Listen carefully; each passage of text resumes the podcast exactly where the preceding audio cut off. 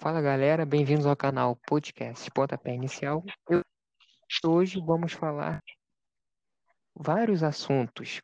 Vamos falar de Campeonato Gaúcho, Campeonato Mineiro, o amistoso ontem de Botafogo Fluminense e a chegada do novo técnico Domenech Turhan.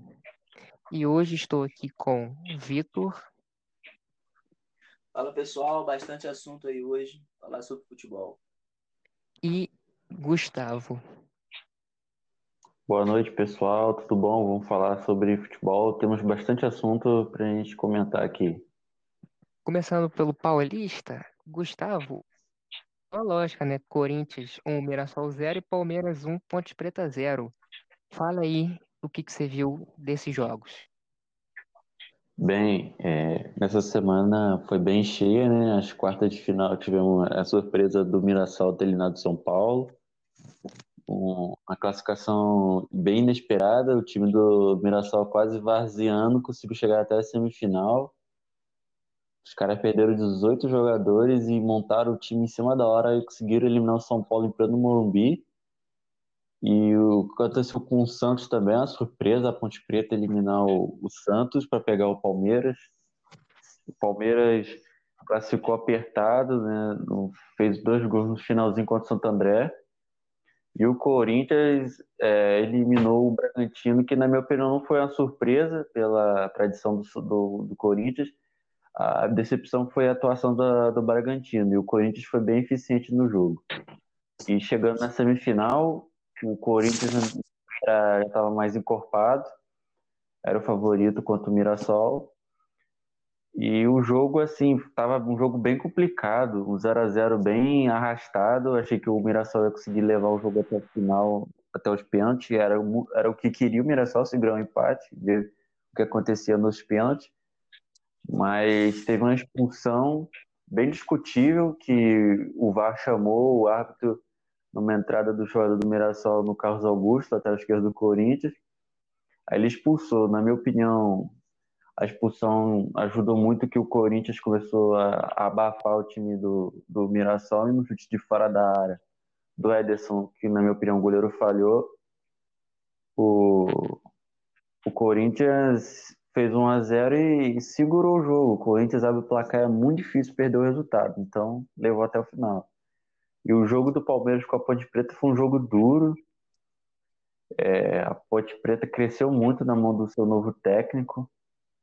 E, e aí o, o Palmeiras conseguiu abrir o placar no finalzinho do primeiro tempo, um chute do Patrick de Paula, bom volante, gosto muito do, do jogador canhoto, jogador que tomou a, a conta do meio campo do Palmeiras, tanto que hoje o Felipe Melo joga na zaga e o Palmeiras abriu o placar. E o segundo tempo foi um jogo bem brigado. O time da Ponte né, faz bastante falta, o time bate um cadinho, o time da Ponte, mas não deu para a Ponte, né? No final até teve um abafo, mas não teve como. O time do Palmeiras foi superior, mereceu a classificação e tem um derby aí pela frente. Quarta-feira o jogo de ida é na casa do Corinthians. E vamos ver o que acontece, né? Um clássico brigado, bastante pressão para o lado do Palmeiras, que não ganha um clássico do Corinthians já faz um bom tempo. E o Corinthians está em busca do seu tetra. Vitor, é... essa pandemia fez bem ao Corinthians, né? Porque antes da pandemia sendo muito criticado pelo, pelo seu trabalho, eliminado da Libertadores, e agora voltou para o candidato ao rebaixamento, ganhou o Palmeiras e ganhou o Oeste, se classificou, dispensou a melhor campanha do Paulista, que era o Red Bull Bragantino, passou pelo Mirassol e agora chega à final contra o seu arqui-rival Palmeiras. Você acha que isso pode levar algum favoritismo à final? Não, não. Eu acho que, em contrapartida a toda essa tradição do Corinthians e tudo mais, tem um grande elenco do Palmeiras, né? Então eu acho que vai ser uma final equilibradíssima. É, o Corinthians surpreendeu realmente no pós-pandemia e, e, cresce muito no estadual, né? Um time que está muito acostumado a jogar esse tipo de campeonato e a ganhar sempre, mesmo sem o apoio da sua enorme torcida, está conseguindo aí levar, inclusive, um candidato aí a, título, que para mim era um, era um candidato a título, o Bragantino, é, que vinha jogando até um futebol melhor que o Corinthians. Mas, é, enfim, é futebol, é o Corinthians, é um grande time. Que azar é esse do São Paulo, Gustavo? 15 anos sem ganhar o Paulista. É, rapaz, o São Paulo, mais um ano, né? Vai ser 16 agora. É, o São Paulo tá pipocando muito no Morumbi, perdendo classificações inesperadas, na Sul-Americana, na Libertadores, no Campeonato Paulista, Copa do Brasil. A torcida do São Paulo fica chateada com razão porque o time tá se tornando um grande perdedor, não sente a derrota, né? Um time que até pouco tempo era muito vencedor, então a torcida acostumou muito com, com a fama de ser soberano no estado de São Paulo e hoje hoje não sabe o que é vencer um campeonato estadual há muito tempo. O último campeonato que o, que o São Paulo venceu foi em 2005, então muito tempo, muito tempo um time grande sem vencer o campeonato que na minha opinião é, é de baixa qualidade. Todos os estaduais na minha opinião é de baixa qualidade. E é muito tempo um time como o São Paulo ficar esses 15 anos, 16 agora sem vencer o Campeonato Paulista. E o que as decepções né, das eliminações só agrava mais isso. O último título do São Paulo foi em 2012, numa Sul-Americana, né, que convenhamos, a Sul-Americana é um título é um título legal de se ganhar, mas não está na prateleira dos mais importantes. Então, ainda assim, mesmo que tenha ganhado a Sul-Americana, foi um ponto muito fora da curva. Ganhou do Tigres, da Argentina, que é um time pequeno, que o jogo não acabou. Então, assim, é, foi bem merecido o título do São Paulo, né? Que eu acompanhei a final, foi 2 a 0 no primeiro tempo e tudo. Né, mas é, é o título de uma expressão um pouco menor, bem menor do que, por exemplo, um campeonato brasileiro. Então, é muito tempo para um time tão grande como o São Paulo pegando agora uma ponte aérea de São Paulo para Porto Alegre, hoje tivemos as semifinais turno do Campeonato Gaúcho, o Grêmio. No sufoco, no último minuto, ganhou do Novo Hamburgo por 4 a 3 e o Internacional passou fácil pelo Esportivo 4 a 0. Agora, na final do segundo turno, teremos um Grenal. E quem ganhar ao contra o Caxias. Vitor, algum. É, é, suas caras no jogo de hoje, mas Diego Souza, artilheiro do Campeonato Gaúcho, pode decidir de novo, não é?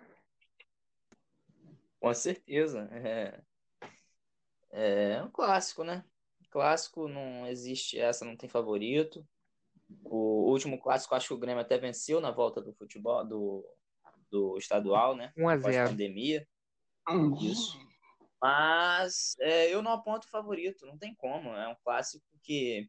Eu acho que, tirando os clássicos do Rio de Janeiro, não tem favorito nos outros grandes. Talvez em Minas também, porque o Cruzeiro está muito mal, né?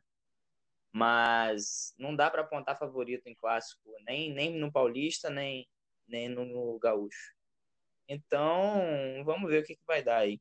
Final surpreendente do, do campeonato vai ser um jogo um pouco mais tranquilo para quem passar, qualquer um dos dois, eu acho, né? Porque o, o Caxias também tem um bom time, mas. Enfraqueceu é um muito. Interior, é um time do interior, né? E isso pode pesar na final. É, recentemente eu, eu cheguei a acompanhar um clássico do Caxias com a Juventude. O time do Caxias está muito fraco. Eles no primeiro turno eles ganharam um time bem mais consistente e parece que pós-pandemia, a, para, a paralisação, eles caíram bastante, né? É, isso evidencia também o quanto a paralisação foi ruim para os times menores, né? Sobretudo para esses times do interior. Exato. Eu acho que eu acho que todos os pequenos times que vinham tendo uma campanha mais ou menos consistente caíram demais, muito mais que os times grandes. Verdade. O Mineiro, é, hoje tivemos a, as semifinais do, do Campeonato Mineiro entre Caldense e Tombense, onde a Tombense ganhou de 1 a 0 e o Atlético Mineiro gol do América Mineiro por 2 a 1 e Gustavo. ali do, do jogo do Atlético? Bem, o jogo do Atlético, o Atlético vem aumentando muito a produtividade, né? Um, gosto muito dos jogadores que o Atlético contratou como o Keno, Guilherme Arana, o Natan já estava no grupo também, um, um, excelente jogador, acredito que está melhorando a produção do time. E o primeiro, e tem contratou o Marrone também, que hoje perdeu gols importantes que podem fazer falta. Né? O Atlético abriu 2 a 0 no placar, e o time do América Mineiro não é um time ruim, um time comandado pelo Lisca. Né? Mas o, hoje o Atlético abriu 2 a 0 e o América Mineiro conseguiu diminuir, né? E um, até o goleiro do América Mineiro falhou no, no primeiro gol do Atlético, né? E, e assim, o América perdendo de 2 a 0 é muito complicado, né, para o América. Mas como perdeu de 2 a 1 ele tem boas chances. Precisa de uma vitória simples por um gol de, por um gol de diferença, 1 a 0 2 a 1 classifica. Pelo seguinte, no Campeonato Mineiro, o time de melhor campanha, ele tem a vantagem de jogar pelo resultado igual, placar agregado igual. E em Minas, o América Mineiro foi o segundo colocado e o Atlético foi o terceiro. Ou seja, o placar agregado empatado favorece o América Mineiro. E na outra semifinal foi 1 a 0 para Tombense, né? Mas nesse caso a Tombense que tem a melhor campanha, a Tombense foi o líder do, do Campeonato Mineiro. Então provavelmente é, o, o Tombense vai conseguir a vaga, né? vai jogar em casa, né, com, com o mando de campo, quanto a Caldense. A Caldense hoje perdeu de 1 a 0 com golaço de falta e a Tombense é uma das melhores defesas do campeonato, né? Tem o experiente Ibson, né, o jogador mais conhecido lá, então, assim, provavelmente a Tombense está mais para final. O Clássico Mineiro, eu acho que está muito em aberto. Muito em aberto mesmo, que o próximo jogo, jogo de volta no Independência, no Campo do América.